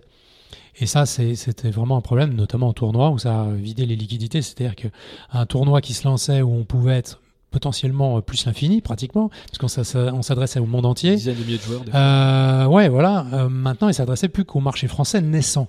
C'est-à-dire des gens qui ont bien voulu s'inscrire sur un site. Donc ça réduisait considérablement les possibilités et, euh, et- et l'argent à gagner. Donc euh, il y a eu un- une marche très très haute à, à franchir et qui a été désagréable, notamment pour les joueurs, euh, les règles, ce qu'on appelle les joueurs réguliers. Des professionnels. Euh, les professionnels, ouais. Et mais bon, il fallait, il fallait passer par là. Je, je, je, je vais pas revenir en arrière et faire le, le- le vieux con, mais je pense que ça c'était un peu absurde. Euh, De- clo- de- cloisonner le marché, cloisonner, euh, ouais. Ou de faire une En régulation. tout cas, il y avait, il y avait possibilité de très bien contrôler sans cloisonner au moins le, le tournoi. Parce que le blanchiment d'argent au tournoi, c'est quand même vraiment très très très compliqué. Autant en cash game, je comprends que euh, il puisse avoir des, des craintes, puisque je le rappelle, en cash game, on, on joue de l'argent. Bah, Donc si j'ai bah, décidé euh, de, de blanchir avec toi, je peux perdre plein de coups contre toi. En tournoi, je sais même pas si je serai à ta table. Il y avait même pas besoin parce que je me souviens sur. Alors c'était sur PokerStar d'ailleurs, ce .com. euh, À l'époque, je sais pas si ça a continué après sur le .com, on pouvait transférer de l'argent de joueur à joueur. Ouais, c'est Ça, je- interdit évidemment sur le point .fr. Ce qui était interdit. Ouais. ouais. Donc ça, c'est vrai que là, ça va vite. Là, il y avait pas besoin de, de jouer sur une table là. Euh, complètement. complètement. Et euh, alors, c'est- ça devait être aussi sur, je sais pas les autres sites, parce que je, jouais du coup les sites principaux à l'époque. euh, il y avait PokerStar, euh, euh, Full Tilt, Everest, Party Poker. Party Poker, qui, Ouais. alors, ça, c'est- qui était moins connu quand moi j'ai commencé, mais qui était, Euh, mais dans le monde était très connu. qui était très connu. Ouais. Mais les Français jouaient peut-être un peu moins sur, euh, Ouais, sur Party, en tout cas vers 2007-2008. Mm. Et, et du coup, c'est là donc euh, que tu as l'opportunité de, en 2010, du coup, donc ouverture euh, de plein plein de sites. Il y avait peut-être, tu te remets quoi, une vingtaine, trentaine 27. 27 Ouais. Alors, plus beaucoup quelques années plus tard, on pourra en parler, mais donc là tu te retrouves chez PokerStar. Oui. Co- comment ça se passe enfin, co- Comment t'as été recruté Bah, figure-toi que le nouveau patron de PokerStars, euh, fraîchement élu pour cette ouverture de, ouverture de marché, il s'appelle Alexandre Balkany. Donc Ça- il, me connaît ça- bien. Ça, tombe bien. On a une relation de confiance euh, de, de quelques années. Et euh, je l'ai su plus tard, mais il a auditionné beaucoup de gens pour mon poste, y compris des gens très compétents. Et heureusement que je l'ai su plus tard parce que j'aurais été très inquiet euh, vu la concurrence. Euh, et il m'a choisi comme euh, directeur de la communication et porte-parole de la marque. Donc c'était une très belle responsabilité. Sans, sans entretien du coup, juste parce qu'il te connaissait. enfin, Alors euh, lui, il m'a juste, il m'a appelé. Il m'a dit voilà, je pense à toi. Qu'est-ce que tu en penses? Tu me donnes ta réponse demain. Enfin non, tu me donnes ta réponse et je lui dis bah demain tu auras ma réponse. Donc j'ai quand même réfléchi. C'était oui, hein, mais je voulais réfléchir à un peu ce que j'allais y faire et comment ça allait se passer. Donc j'avais surtout des questions à lui poser. On s'est donné rendez-vous le lendemain et il m'a dit ok, moi ça m'intéresse toujours. Banco. Donc on lance le processus et là, euh, je passais des entretiens au téléphone. euh, un peu compliqués avec euh, l'Angleterre et le chef, le, le- le manager de l'Europe D'accord. euh, en anglais. Là, c'était moins, moins peace and love quand même. C'est moins, c'est pas acquis Po- d'avance. PokerStars, comment ils s'appelaient les- C'était une famille qui, qui gérait Et PokerStar. euh, Isaïe et Mark Schenberg, ouais, non, mais c'était pas eux quand même. Là, c'était vraiment des, des directeurs euh, régionaux. changement. Ok. Ouais. Et, euh, et du coup, bah, ça devait être hyper intéressant parce que quand tu arrives, j'imagine, quelques semaines ou quelques mois avant l'ouverture du point .fr, ou, ou- parce que c'était en juillet 2010, si je dis pas de bêtises, l'ouverture, Euh, juin. Juin, Juin 2010, ouais. juin 2010. Ouais. Et du coup, là, ça doit être hyper intéressant d'un point de vue communication, marketing, parce que là, t'as- enfin, là, on voyait tous les sites avec des budgets à dépenser, enfin, à louer. Et enfin, en tant que communicant, du coup, ça as dû apprécier, je pense, cette période. Ça devait être stratégiquement aussi. Enfin, est-ce que tu peux raconter un petit peu ces premiers mois d'ouverture, peut-être la première année, disons. euh. Ouais, c'est très intéressant ce que tu dis. C'est une dynamique très particulière. Je ne sais pas s'il y a beaucoup de nos auditeurs qui euh, seront euh, dans cette situation-là, mais c'est- un exercice intéressant quand on s'intéresse à la communication, au, au marketing. On a évidemment des budgets considérables et on doit conquérir tout le marché, ou le plus gros, mais en tout cas toucher toutes les tranches de la population de façon massive euh, avec, par tous les moyens. Euh, print, online, euh, télé, euh, RP, etc., événementiel, hors médias, enfin bon. Vous n'êtes pas une petite structure, PokerStar, faut dire aussi aux gens. C'est une, une grosse, grosse machine multinationale derrière, qui pèse à peu près 5 milliards de dollars. et qui a un budget d'à peu près c'était on- défoncer le marché, enfin être le leader. euh, Ouais. voilà. d'être les leaders sur le marché français euh, par tous les moyens possibles. Ce qui, ouais, effectivement, c'est une période, euh, c'est une période assez intéressante parce que, enfin, quand on s'intéresse évidemment à la communication et au marketing, parce que c'est une ouverture, donc on doit conquérir le plus de parts de marché possible, enfin conquérir le grand public par tous les moyens possibles et par tous les canaux de communication possibles. Donc il faut se, vraiment là, c'est de la communication 360 comme on dit. Euh, qu'il faut mettre en place de façon cohérente en respectant euh, les directives de la marque et en étant euh, vraiment efficace parce que les autres ne nous feront pas de cadeaux. Et comme on l'a dit tout à l'heure, il y a 27 marques. Alors elles ne sont pas de, force équi- équivalente évidemment, mais il y a quand même du monde dans les starting blocks, donc il faut être le premier arrivé. Et, et justement, toi, ton, rôle, c'était vraiment d'orchestrer tout ça. De, oui, tout ce qui était com, tout ce qui était com. Alors il y avait une équipe. hein. Vous êtes une... Parce que je me rends pas compte, il y avait c'était une grosse en équipe. tout, euh, en tout en- au plus large en France, on devait être, je sais pas, 60-70. Mais pas que sur la communication, surtout. Non, non, non, sur l'ensemble de, sur, euh, non, non, tout ce qui était marketing, mais il y avait aussi un peu de support, un peu de- d'aide au dépôt, etc. Il avait- euh, donc voilà, pas rentrer dans les détails trop techniques, mais il y avait des gens qui s'occupaient de la France depuis Londres, depuis euh, d'autres bureaux. Et, et toi, du coup, donc tes, tes, tes missions, donc c'était euh, de gérer ces personnes-là, de d'orchestrer, de- ouais, de- d'orchestrer un petit peu toute la com, euh, des émissions de télé aussi, leur diffusion, euh, les pubs télé, euh, euh, les agréments pour les pubs télé, parce qu'on voit pas, euh, mais on n'envoie pas une pub comme ça à une chaîne de télé, faut qu'elle soit validée d'abord, euh, les pubs print, etc., les événementiels, les conférences de presse, on n'a pas fait énormément, mais quand il y en a une, il faut la faire, il faut qu'elle soit bien faite, des événements spéciaux, j'ai fait des événements avec Nadal, Rio Mavuba, Boris Dio, euh, Chabal, etc. Donc ça, c'est des gens avec lesquels tu peux pas improviser, tu peux pas être, euh, tu peux pas être bon pote sportifs, et comment? Beaucoup sur les sportifs, du coup. euh, Beaucoup sur les sportifs, ouais. Euh, quelques quelques people, euh, d'autres d'autres horizons, mais effectivement essentiellement des sportifs. Et ça, c'est pas des choses que tu peux improviser. Tu t'as pas le droit à l'erreur, quoi. Et du coup, c'est quoi la stratégie Enfin, quand on ouvre sur un marché comme ça, donc le, le poker était un peu connu en France, mais c'était encore, c'était encore petit. C'est vraiment là où il y a eu le vrai boom. Pas petit, toute proportion gardée. Euh, est-ce qu'on cible plutôt les, les joueurs réguliers? Est-ce qu'on cible, enfin, les, ou professionnels? Est-ce qu'on cible des, beaucoup de récréatifs plutôt? Enfin, Est-ce qu'il y a des, Hmm. sites qui ont pris différents partis pris? Euh, euh, PokerStar, quelle était, la, quelle était la vision à ce moment-là Où on vise les deux parce que du coup on a besoin des deux pour On vivre? vise tout le monde parce qu'on a besoin et envie d'avoir tout le monde. Donc la première étape, euh, il faut bien se mettre dans la tête que le poker débarque euh, pour la première fois. Il faut presque faire table rase du passé en se disant pas euh, bon bah on nous connaît. Euh, il faut se mettre dans la peau du gars qui n'a rien contre le poker, mais est pas forcément rassuré, connaît pas forcément ce jeu, a des inquiétudes, et il faut, il faut le rassurer. Alors il faut le rassurer de différents moyens, en lui montrant que le site est sûr, sécurisé, etc. Donc il y a une communication adaptée à ça. Que ce, que c'est une activité le poker qui est très proche du sport, donc c'est du, ça, c'est cohérent avec le sponsoring sportif, avec le vocabulaire qu'on va choisir, qui va privilégier les termes du sport plutôt que de la compétition euh, d'argent, etc. Donc on parle assez peu d'argent, même si on met en avant les sommes qui peuvent être gagnées, parce qu'au au- au foot aussi on parle, on parle de temps en temps d'argent. Mais on privilégie vraiment ce côté compétition, sport, euh, esprit sportif, euh, qualité. euh, on, on, on parle plus de hasard, mais euh, de stratégie, etc. De façon à ce que les gens euh, se fassent une idée nouvelle du poker et chassent euh, l'idée ancienne qui était euh, jeu de truand qu'on joue dans une arrière-salle enfumée avec de l'argent sale et un pétard sur la table, tu vois. Donc ça, c'était un, un gros gros travail. Parallèlement à ça, euh, auprès des sites euh, qui faisaient déjà du poker, bon, on, fait, on développe une offre d'affiliation, c'est-à-dire vous nous rapportez des joueurs, on vous rémunère. Euh, on faisait du print dans alors l'équipe, euh, mais également dans les magazines poker. Euh, on choisissait nos événements pour qu'ils soient relayés sur euh, YouTube et dans la presse. Euh, c'est ce que j'ai évoqué avec, euh, avec Nadal, avec d'autres sportifs. Et, euh, et puis des opérations euh, de l'affichage, des opérations avec un. euh, Au lancement, on avait un bus avec euh, la tête de Chabal qui, euh, qui passait. Euh, les pubs, la pub euh, avec Chabal et mon fils, je sais pas si vous vous en souvenez, Chabal en Napoléon et tout. À l'époque, ça avait, euh, ça avait bien Ouais, marché. La pub avait été euh, nommée pour être euh, pour le prix du, de la meilleure pub liée au sport, donc on, on retrouve euh, cet attachement au sport, etc. Euh, donc voilà, c'était une stratégie assez cohérente, rendre le poker, euh, euh, enfin à évangéliser le marché, accessible, accessible, accessible, euh, sain, éduquer, euh, fair play, etc. puis la confiance du coup de, Ouais, sur et, la euh, plateforme. voilà, rétablir une, une notion de confiance, ouais. Et ça, du coup, donc ça, c'était les, les- les premiers mois. Et qu'est-ce qu'il y a eu après euh, Alors c'est intéressant ce que tu me dis parce que personne le voit ça, mais il y a eu effectivement plusieurs euh, plusieurs euh, Bon, il y a plusieurs parties. phases, ouais. Ouais. Moi, j'irais Après, il y a une 2010, maturité du, 2012. du marché euh, qui est une façon de gérer euh, la communication et le marketing euh, complètement différente, puisque cette fois, tu es dans l'optimisation.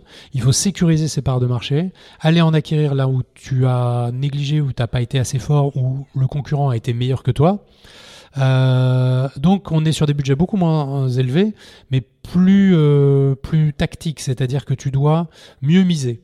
Euh, si tu veux, au- la période qui a, qui a précédé, les deux premières années, de, de deux ans, deux ans et demi, c'était un peu, euh, on tire, on tire à boulet rouge, quoi. On, on tire partout, on lance, et puis on voit un- ce qui marche. Un sprint au début. Voilà, là c'est déjà un petit peu plus euh, du snipe. On essaie de, on essaie de, on connaît mieux nos affinités, nos cibles, et on va mieux taper dessus avec un peu moins d'argent. Les premiers sites aussi qui commencent à Les, sites, les premiers sites, très juste, les, les premiers sites qui commencent à mettre la clé sous la porte, et on est effectivement période de 2-3 ans après l'ouverture du marché. Et de l'extérieur, enfin, à l'intérieur, mais maintenant avec de l'extérieur, ça comment euh, C'était des, c'était des manques de moyens, c'était une mauvaise stratégie qu'ils avaient Parce qu'il y avait des tout petits sites, il y avait des sites Oui. intermédiaires aussi qu'on fermait Euh, oui, Euh, oui. Euh, les petits sites, n'avaient aucun avenir.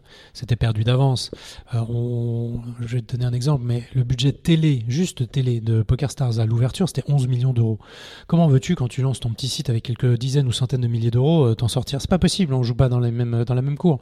Or, la particularité du poker, c'est que tu n'as, en tant que joueur, hein, euh, pas en tant qu'acteur de l'industrie, tu n'as aucun intérêt à ce qu'il y ait plein d'opérateurs. Il n'y a pas de concurrence. Plus exactement, la concurrence n'est pas vraiment souhaitable puisque tu vas t'inscrire sur un tournoi essentiellement où tu as intérêt à ce qu'il y ait le plus de gens possible puisque ça va faire, c'est ça qui va générer l'argent que tu peux gagner. Donc quel est l'intérêt qu'il y ait une fraction de, une multitude d'offres, ça va juste fractionner euh, le- le- les tournois. C'est ça que les gens jouent, jouent sur un seul site. Bah, Parce qu'à euh, l'époque, et maintenant on se retrouve à. À l'époque, ils jouaient sur un seul site, voilà, ils jouaient un, peut-être deux. Maintenant, moins- euh, tout le monde est inscrit sur tous les sites. ouais. Donc, euh, donc la, la notion de concurrence et l'intérêt d'avoir une, multipli- une multiplicité d'offres n'était pas du tout pertinente pour le joueur. Et les plus faibles, ceux qui avaient l'offre la moins attractive, vont fermer assez rapidement. Et comme tu le dis, euh, certains euh, acteurs intermédiaires, notamment Everest, qui avait quand même un, un budget important, s'est euh, échoué en route. Donc là, c'était plus vos concurrents. C'était un petit peu plus concurrentiel, même si c'était loin derrière, mais c'était un peu plus concurrentiel, un peu plus sérieux. Ouais. Et, euh, et justement, donc, bah, l'autre concurrent, c'était Winamax. Ouais. Comment, enfin, quelle était la stratégie? Parce que du coup, c'était pas forcément la, la même image de marque. Enfin, il y avait, euh, enfin, vous, vous avez votre stratégie au début, euh, donc beaucoup de sportifs. Oui. Winamax, c'était plutôt euh, euh, alors, la team avec les, les professionnels, beaucoup de très très pro. Alors même si, euh, euh, alors je sais- les gens connaissent peut-être de nom euh, Elki, Bertrand Gropelier, qui était Mm. le- la référence du poker en France, en, en tournoi du moins, euh, qui était chez PokerStar pendant presque 10 ans, enfin pendant très longtemps du moins. Ouais. Bah, nous, on avait un avantage, c'est qu'on avait, on pouvait s'appuyer sur une team euh, internationale. Donc, ce qui nous permettait de ne pas engager une team française euh, très importante, en ayant juste le plus important euh, des joueurs de l'époque, Qui coup. qui, euh, euh, qui était une véritable légende vivante et qui mettait euh, le deuxième, on savait même pas qu'il était deuxième, hein, tellement il était loin devant. Euh, donc ça, c'était vraiment très confortable. Puis ça allait au-delà du niveau de jeu, c'était même sa personnalité, enfin sa manière de. Ouais, mais même sur le, le- les résultats, en tout cas, le niveau de jeu, je me permettrai pas de juger les autres, mais euh, en tout cas, en termes de résultats, il était vraiment très très au-dessus de tout le monde. Et il est toujours, euh, Toujours. numéro un français en gain cumulé. hein, en, en gain annuel, c'est beaucoup plus, beaucoup moins reluisant, mais il est toujours, euh, toujours très très bien classé. Euh, donc on avait, lui, et puis à, côté, effectivement, des sportifs. Winamax avait une stratégie différente, c'est qu'ils avaient constitué un, team qui est extraordinaire, de joueurs de grand grand talent, euh, très respecté dans la communauté, mais avec une aura beaucoup plus faible. Mais par contre, de l'autre côté, ils avaient Bruel. Et Bruel, c'est la star. Euh, on peut pas faire mieux. Euh, Parti Poker avait essayé de recruter Bruno Solo. Bruno Solo euh, est très gentil, mais il n'arrive pas du tout à la cheville de, de Bruel.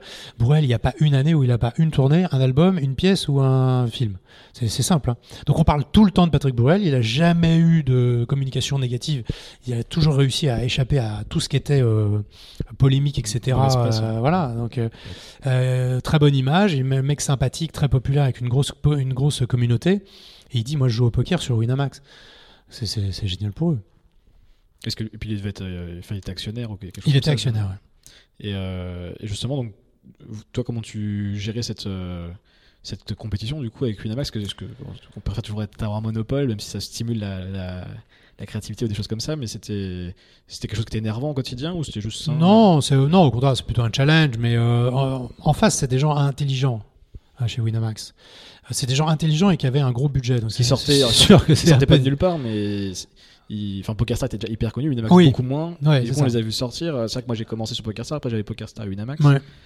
Euh, parce qu'on voyait qu'il y avait aussi, c'était sérieux Winamax. C'était le, c'était le seul concurrent. Enfin, il n'y avait pas que le c'était le gros concurrent on, sérieux. on va se parler, euh, on, va, on va se parler franchement. Ce sont des gens qui ont énormément de mérite. C'est une entreprise française née euh, effectivement de, de rien, euh, avec beaucoup d'argent à la base, bien sûr, mais née de rien. Euh, et qui réussit à euh, jouer du coude à coude avec PokerStars et même à passer devant après 5 ou 6 ans d'ouverture du marché.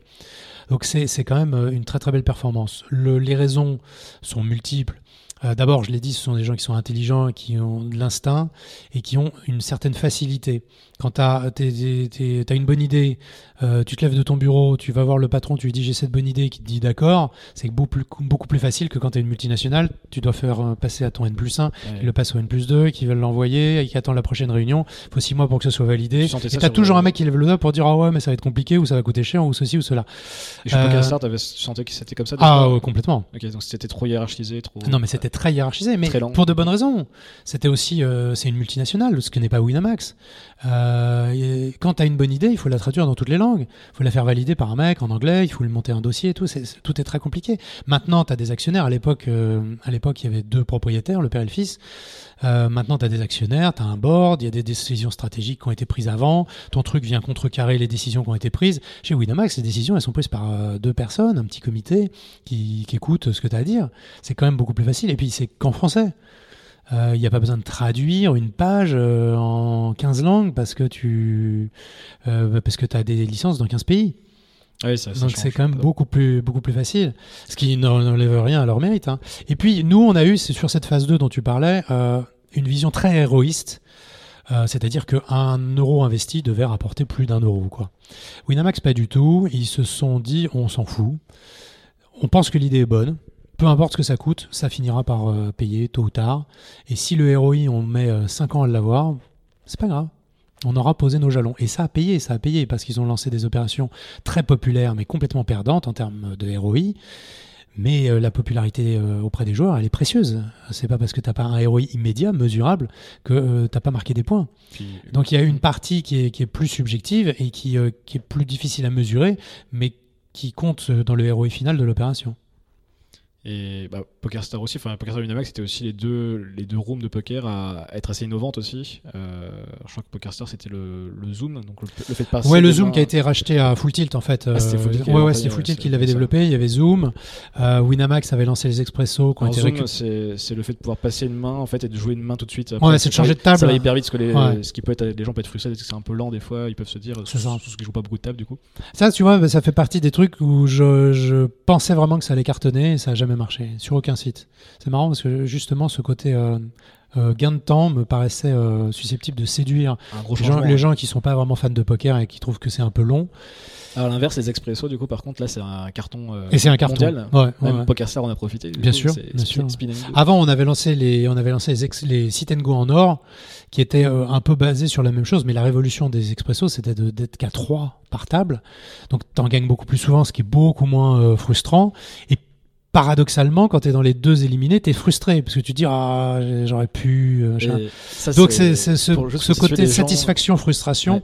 et, et un moteur euh, extraordinaire pour, euh, pour, que, ben, pour que les joueurs continuent de jouer. Tu peux expliquer Euh, ce que c'est, du coup, l'expresso pour les. Oui, c'est c'est des parties très simples, très, très rapides, ça se joue en 5-10 minutes.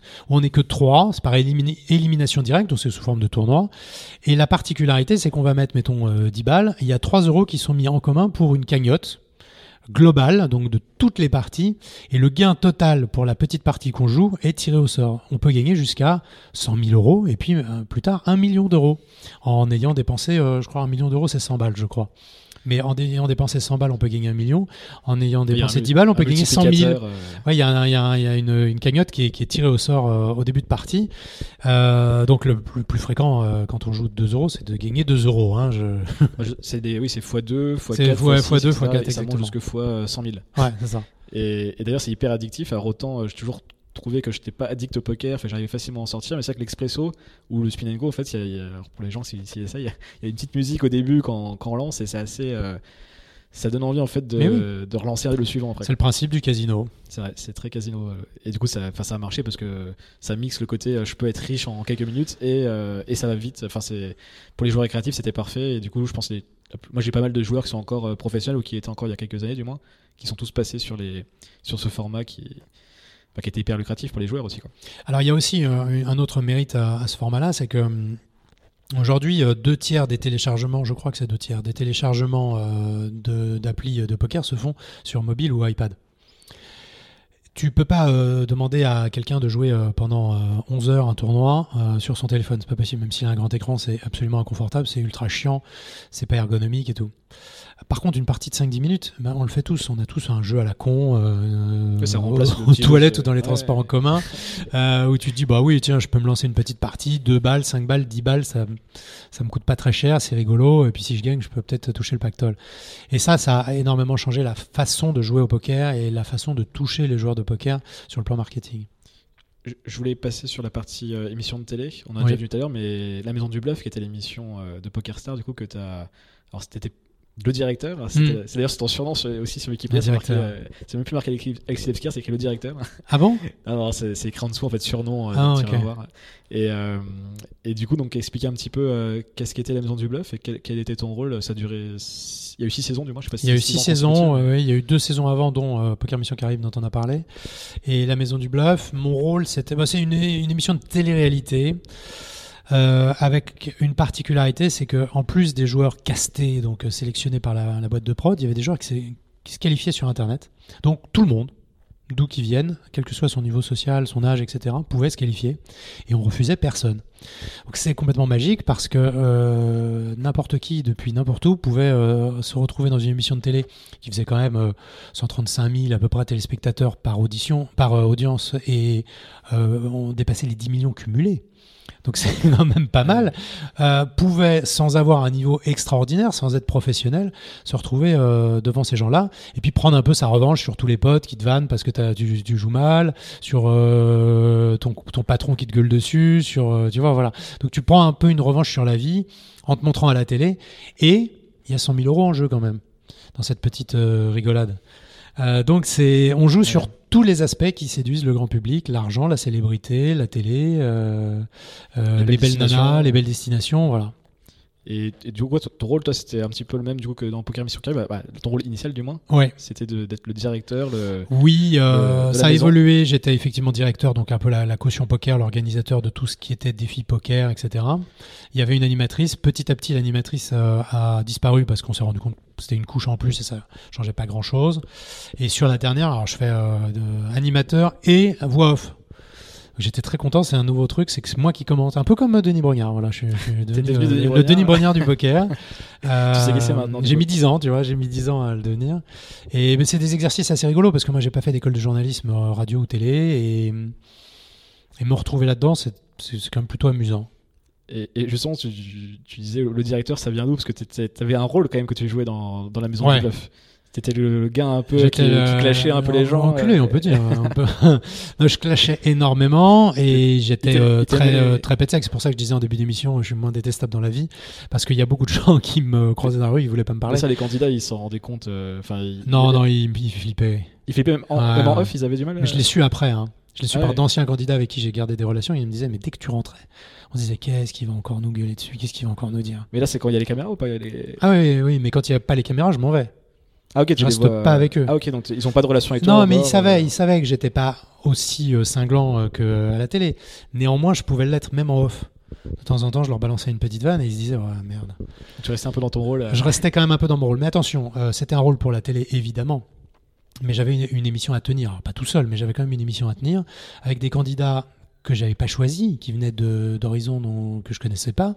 C'est pas évident. Et les autres, on les a choisis justement parce qu'ils avaient une grande gueule et qui pouvaient faire le show. Il faut les cadrer quoi. Donc il faut tout de suite les cadrer. Et ils ont, je me suis rendu compte, ils ont énormément besoin de ça parce qu'ils sont très seuls, parce que c'est une aventure qui est difficile, même si elle est très agréable, elle est difficile. C'est difficile d'être avec des gens du matin au soir que t'as pas choisi en tant que candidat. De pas pouvoir sortir d'une maison, même si elle est magnifique, il y a une piscine, il fait toujours beau, enfin bon, enfin souvent beau. Euh, même si le cadre est idyllique, c'est pas des, c'est pas des potes. T'es pas en vacances avec tes potes, t'es dans une compétition avec des gens que t'as pas choisi. Et le côté euh, ah voilà le directeur, il va nous dire ce qu'il faut faire, comment faut le faire, combien de temps ça va durer. Euh, bah, ce côté cadre, rigide, un peu pet sec, en fait ils en avaient besoin. Et puis du coup, tu- ça te permettait, enfin, tu devais garder cette, euh, cette manière d'être, on va dire, pour rester cohérent quand, quand Ouais. c'était filmé. Je l'ai, quoi. je l'ai euh, un peu mis entre parenthèses euh, sur la dernière année parce qu'on avait décidé dans l'édito, ça c'est un choix avec les journalistes, euh, d'être, euh, de changer un peu, le, de, de renouveler un peu. D'accord. Donc sur la dernière saison, la saison 6, J'ai pas vu la euh, dernière. je suis beaucoup plus... Tator, première. elle, elle est vraiment réussie. C'était en quelle année ça- C'était il y a deux ans. Ok. Et, euh, et pour me donner une idée, ça représente combien de personnes qui travaillent sur, genre, ce genre d'émission c'est, Ou les budgets, enfin des quelques 70 chiffres personnes, euh, c'est 70 un personnes. budget euh, 7 chiffres. Ok. Ouais. Je peux pas le dire parce que je suis encore, je pense, tenu au secret. Et Mais ça coûte, enfin, c'est un gros budget quand même. c'est un gros budget, ouais. Mais qui a été un outil euh, hyper, Et qui est euh, très très rentable. hyper rentable, j'imagine. Ouais. Et parce que ça passait le soir, mais il y avait aussi, il y a toujours les rediffs. On a les... C'était diffusé 5 semaines, c'était rediffusé euh, au moins 5 semaines. Donc ça passait 10 semaines. Euh, les anciennes saisons a été rediffusées encore l'année où euh, pour chauffer un peu la nouvelle. Donc ça devait passer trois fois. Euh, donc tu t'en, tu t'en mangeais pendant 15 semaines. C'était diffusé. Alors le replay fonctionnait très très bien, le replay d'énergie 12. Je crois que c'était la deuxième émission la plus vue en replay. C'est dingue, hein Parce qu'en fait, je pense que tous les gens qui étaient frustrés parce que ça passait tard se la mataient dans la journée. Je crois que c'était la deuxième émission derrière les anges de la télé-réalité. Euh, bon, on, peut- on, a les, on s'enorgueillit de ce qu'on peut, hein, je suis désolé. hein. Mais je trouvais ça pas mal. Et puis évidemment, c'était diffusé sur YouTube, euh, ça faisait quelques milliers de vues en plus. Il y a aussi les, j'avais vu deux trois euh, les castings aussi qui sont encore sur YouTube. euh, Mm. Ou pareil, j'ai vu que tu aimais bien un peu mettre mal à l'aise des candidats aussi. Bah oui, c'est, le but aussi c'est le but, mais c'était des vrais castings. C'était pas du pipeau. C'est-à-dire que moi, je faisais mon show en essayant de les déstabiliser d'être extrêmement désagréable. Là, je forçais vraiment le- la dose. Mais par contre, on avait une vraie délibération derrière. En se disant, voilà comment il a réagi. Lui, il m'a répondu. Euh, je vais te donner une anecdote. Il y a un gars, il s'assoit. Il fait Bonjour, je m'appelle Clément. Je, dis Non, oh là là, où, où est-ce que tu vas là? Il dit euh, je, je comprends pas. Je dis Non, mais tu peux pas là, un accent, un mec avec un accent, je peux pas prendre avec un mec avec accent. Allez, casse-toi. Le mec, il se lève, il s'en va. Je dis Oh, où tu vas Où tu vas? Tu te défends pas là, t'as un accent, tu crois vraiment que sous prétexte que t'es de Montélimar, euh, je vais te dégager euh Il dit bah je sais pas, vous me dites. euh. Mais je dis bah il faut se battre, c'est au poker, je te dis euh, j'ai le meilleur jeu, tu te lèves et tu te dis oh c'est bon, il m'a bluffé. Eh non, faut se battre dans la vie. Et les gens, euh, ouais, je leur mettais une pression incroyable. Et puis du coup, bon bah en fonction de la réaction. lui, tu l'as pas pris, là. Ah bah non, je l'ai pas pris. hein. Je l'ai pas pris. Et, et ça n'avait rien à voir avec son accent. Et parce que du coup, c'était Ah mais moi euh, j'attendais qu'une chose, c'est euh, qu'ils me rentrent dedans, qu'ils me disent non mais attends, Qu'est-ce que tu accent. racontes euh Qu'est-ce que tu me racontes Je suis de Montélimar. hein. Ah, mais c'est vrai que c'est des tests. euh, c'est très, intéressants. très déstabilisant. Et, euh, et du coup, qu'est-ce que t'en, enfin, qu'est-ce que t'en retiens de ces, ces six années de la Maison du Bluff? Est-ce qu'il y a des choses que tu, je sais pas, qui sont frustrées ou des choses que t'as que t'as apprises qui, que tu retiens peut-être dans, dans des futures émissions, enfin. Oh oui, sur le plan marketing, j'en retiens plein de choses. Si c'était à refaire, il y a plein de choses que je ne referais pas de la même façon ou des idées que j'imposerais, enfin j'imposerais, je proposerais euh, beaucoup plus tôt. Évidemment, sur le plan professionnel, ça m'a beaucoup appris euh, la dynamique entre une émission de télé et le marketing, euh, notamment online, les, dynamiques à, créer, le call to action, les- tous les moteurs de call to action. Ça, c'est vraiment très très intéressant. Tout ce qui est back office m'intéressait beaucoup. Euh, Back office, du coup, c'est. Ouais, enfin coulisses, rentabilité, pardon, euh, oui, tout, tout ce qui était coulisses marketing de l'opération, puisque c'est une émission commerciale, hein, euh, faut être honnête. Le but c'était de faire venir des gens sur Poker Stars indirectement, en conformité avec la loi. Euh, donc ça, c'était vraiment très très intéressant. Pour le côté show, euh, oui, animer une émission, c'est rigolo. Les caméras, le fait qu'on soit reconnu dans la rue, je veux pas dire que c'est désagréable, c'est sympa. Euh, les selfies, les autographes et tout, c'est un peu kiffant. Mais c'est pas ce qui m'a le plus apporté. Et sur le plan professionnel, sur le plan personnel, je pense que là, on peut quand même voir la différence. Ça m'a apporté une confiance en moi, une, assurance. Je pense que ça m'a apporté, ça m'a apporté ça qui n'était pas forcément dans mon tempérament. Et puis, puis t'avais tellement d'émissions aussi. Enfin, je- Ouais, voilà. ça à la fin, t'as des- plus du tout le track. On te dit c'est à toi, Ouais, tu sais même pas ce que tu vas dire. Tu redemandes pas maintenant, c'est Alexis, bon. euh. c'est bon. 3, 2, 1. Bonjour à tous. Voilà, et tu pars dans ton truc, tu sais même pas ce que tu vas dire. Pilote automatique. euh. Ouais, ça devient, ça devient euh, routinier, ouais. Et du coup, bah, c'est. Enfin, t'as fait 7 ans chez PokerStar, du coup, t'as été parti en J'ai 2017. fait, oui, oui. C'est- C'était peut-être la fin d'un cycle, du coup, c'est peut-être pour ça. Enfin, pour la télé, il n'y a pas que la télé. Ouais, alors mais- on était dans la troisième période dont on n'a pas parlé, Ouais. qui était là, on coupe euh, presque tout et on est dans ce qu'on appelle le, le, le share wallet, c'est-à-dire on va attaquer directement la concurrence. On sait en gros que les parts de marché sont distribuées, enfin que le marché est, est conquis. complètement mature. Euh, qu'on ne pourra pas euh, vraiment développer de nouvelles niches, on va pas s'attaquer les retraités s'ils jouaient, on Ouais. le saurait. Enfin, Puis on a déjà, on a déjà exploité tous les filons. Puis même les mineurs qui deviennent majeurs, ça, ça représente rien au final. Quoi. Enfin, Les quoi Les- Oui, voilà, mais c'est 18 c'est le renouvellement. C'est qu'il y en a qui partent. Qui jouent moins au poker, Il y en a qui partent, il y, en a, que les- il y en a qui meurent, euh, pas beaucoup, mais il y en a quelques-uns qui meurent. Donc il y a des mineurs qui deviennent majeurs et qui peuvent jouer. Mais ça, c'est un renouvellement, c'est pas vraiment, euh, c'est pas vraiment des nouvelles, euh, un nouveau marché, des nouvelles niches euh, qu'on a, qu'on n'aurait pas explorées. Donc là, c'est Donc on tout est, tout est usé jusqu'à la corde.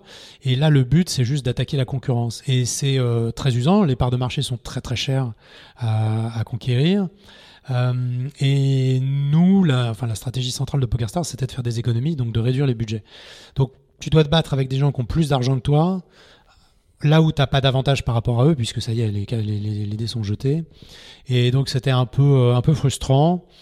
Moi, j'ai pas, j'ai pas de regrets. Hein. J'ai pas de, j'ai vraiment pas de mauvaise période euh, chez PokerStars.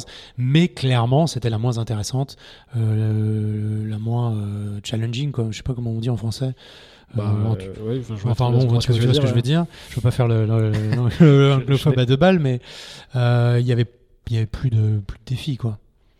Et, et PokerStars a décidé de tout recentraliser à Malte. On a eu des propositions pour partir à Malte. Moi, j'ai décidé que c'était le moment de, de faire autre chose. Donc euh, voilà, on s'est quitté en très bons termes. hein.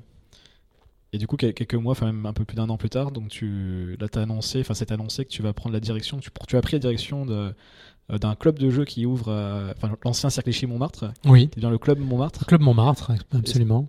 Comment ça s'est fait aussi euh, C'est une rencontre, euh, une rencontre avec euh, Frédéric Ruggieri, qui est la propriétaire des lieux. euh, beaucoup de temps de, de- de réflexion, de travail euh, préalable. C'était déjà la propriétaire avant ou c'était Non, non, elle a, elle elle repris. ouais. Elle a repris. Les, les anciens propriétaires ont plus eu le droit de- d'exploiter puisqu'ils ont eu des choses pas très. euh, enfin, ils sont en procédure judiciaire.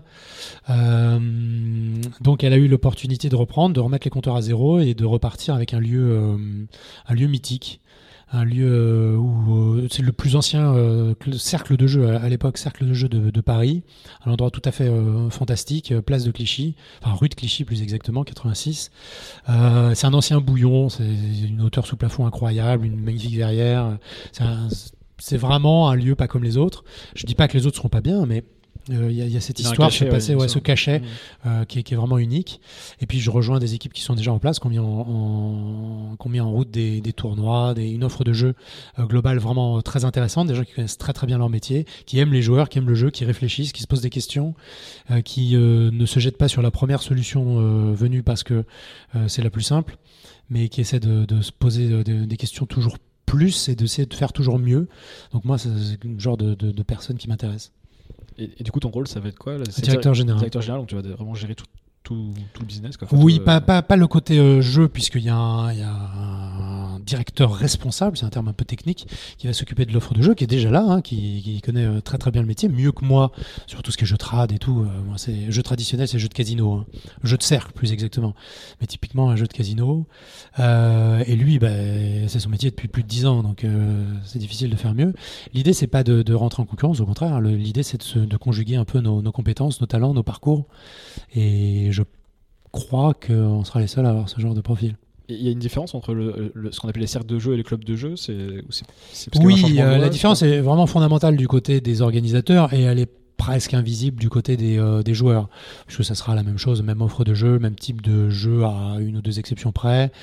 Et eux, pour eux, rien, ne- rien ne va changer. En revanche, on a mis fin, enfin le législateur a mis fin à une espèce de grande hypocrisie, puisque les cercles de jeu étaient tenus euh, par des associations loi 1901, donc avec des nécessités de réinvestir les bénéfices, tu vois. Pas but lucratif. Et puis euh, avec, avec beaucoup de flou, quoi, avec des choses qui se passaient, qui étaient tolérées plus ou moins. euh, voilà. bon. Les cercles, on les a vus disparaître un Donc les- voilà, le législateur s'est rendu compte qu'il y avait quand même quelque chose qui allait pas. euh, dans ce statut. Il y a mis un terme euh, il y a quelques mois et maintenant on a le droit de déposer un dossier pour euh, obtenir un agrément de club de jeu. Euh, là, on se rapproche vraiment à 95% des casinos. Euh, la grande différence, c'est que les jeux ne sont pas les mêmes. On n'a pas le droit à la roulette, on n'a pas le droit aux machines à sous, notamment. D'accord. Ouais. Et donc du coup les jeux c'est. Donc on récupère les jeux de cercle, mais avec une gestion qui est très très propre, au- très proche des casinos. Et, et du coup les jeux c'est po- c'est poker. Il y a quoi d'autre à part le poker? Poker, alors il y a Texas Hold'em et Omaha. Il y a également du euh, jeu- en jeu de contrepartie, il y a du euh, stud. C'est pas tout à fait le, le stud euh, de poker classique, hein, c'est un jeu de contrepartie. Euh, il y a du Punto Banco, c'est un dérivé du, du baccarat, un jeu que qu'affectionnent beaucoup les Chinois notamment. Euh, de l'Ultimate, c'est un jeu qui est plus récent, qui, qui plaît beaucoup aux joueurs de poker. C'est vraiment basé sur le Texas Hold'em. Euh, poker trois quarts. T'enlèves des cartes c'est ça non? Non c'est Euh, c'est quoi le. non, non, non, c'est un peu le même principe. Tu essaies de faire Ok. la meilleure main et de battre la banque, quoi. Euh, voilà. Et, Et le euh, Poker 21 qui est un dérivé du Blackjack. D'accord. Et, et là c'est pas ouvert encore? Enfin en tout cas c'est ouvert mais il n'y a pas les jeux encore qui sont. accessibles. Ouais, voilà, voilà, c'est ça. On attend euh, l'ouverture qui devrait arriver dans les prochaines semaines. Je vais laisser un peu de flou, un peu de suspense peu de suspense. sur la date d'ouverture. Euh, mais on a eu l'agrément. L'agrément a été signé par le ministre de l'Intérieur, donc on a, on a plus d'obstacles. peut- Ok. Ouais. Donc à Clichy. euh, Clichy, D'ailleurs, 86 rue de Clichy. Je vous invite 86 euh, toutes et tous à niveau- au venir. niveau de la place quasiment. de toute façon. Ah, c'est vraiment à la place de à Clichy, place, ouais, hein. complètement. Et, euh, et bah très bien. Bah écoute, euh, on a fait un petit peu le tour de ce que je voulais voir. J'ai des petites questions de fin. Hmm. Euh, hormis ça, est-ce que tu as d'autres projets éventuellement? Enfin, c'est quoi ton actu là dans les prochaines semaines, prochains mois?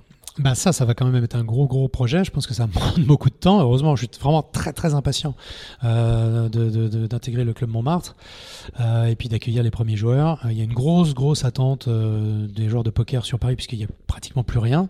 Il n'y a plus rien eu pendant des mois et puis maintenant il n'y a, plus qu'un seul club qui offre presque pas de poker. Donc il y a une grosse attente qu'il va falloir passer. à- il va falloir pas, il va pas falloir passer à côté. Il va falloir la satisfaire tout de suite.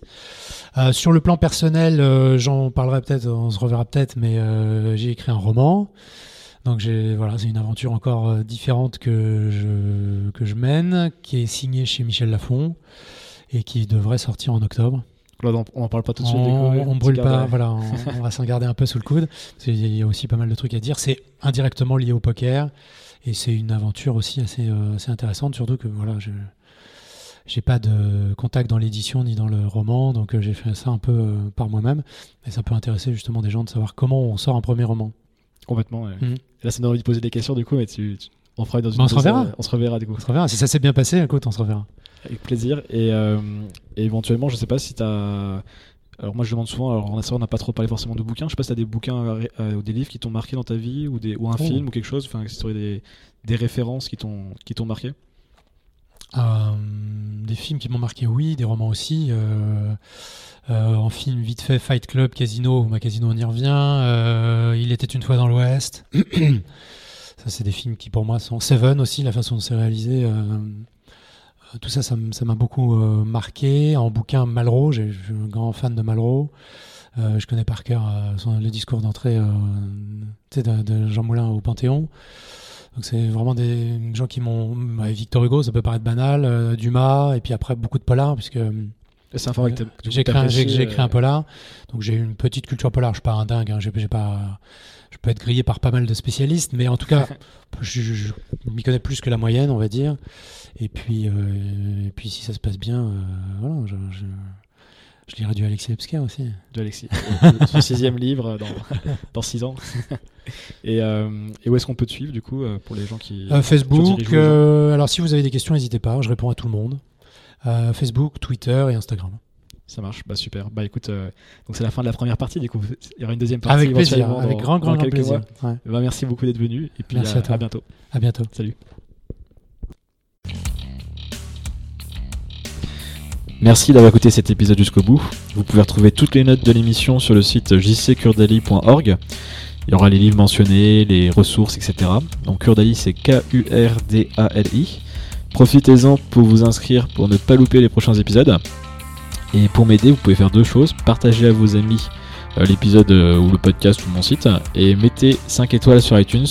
C'est ce qui permet d'avoir le plus de visibilité sur, euh, pour les podcasts. C'est comme ça qu'on gagne en visibilité. Donc c'est important. Je vous dis à lundi prochain pour un nouvel épisode de Conversation avec JCK. Allez, à plus.